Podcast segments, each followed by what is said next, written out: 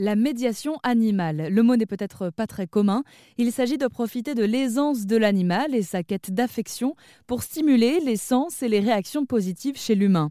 En Normandie, Magali Flamand le propose avec des ânes. Ça s'appelle la médiation assine.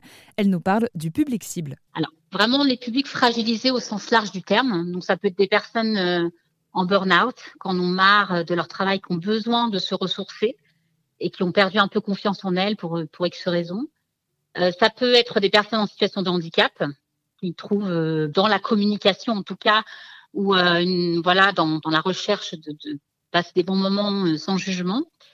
voilà, ou des, ou des enfants qui sont tout simplement en difficulté, en difficulté scolaire, complètement rejetés pour X raisons, en difficulté sociale. Donc c'est quand même assez large, hein. c'est pas euh, voilà, mais j'ai envie de dire que c'est aussi pour tout public parce que l'âme apporte de toute façon euh, beaucoup de choses à qui que ce soit. Mais dans le cas de la médiation, c'est pour des personnes qu'on dit fragilisées.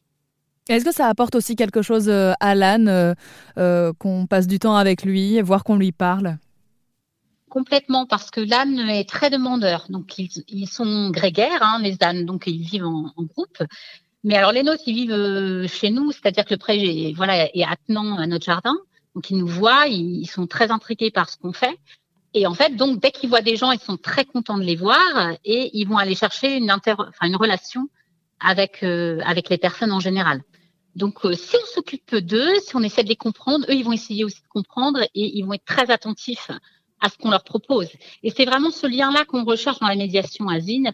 C'est vraiment le lien, le respect de l'animal tel qu'il est lui, et lui va respecter aussi la personne euh, telle qu'elle est. Donc, encore une fois, sans jugement. Donc, c'est ça qu'on recherche. La médiation animale est généralement pratiquée avec des chiens, mais comme vous venez de l'entendre, l'âne peut également être un très bon ami pour l'homme. Ça vous a plu? Vous en voulez encore? Il y a en ce moment des milliers de podcasts 100% positifs qui vous attendent sur l'application AirZen.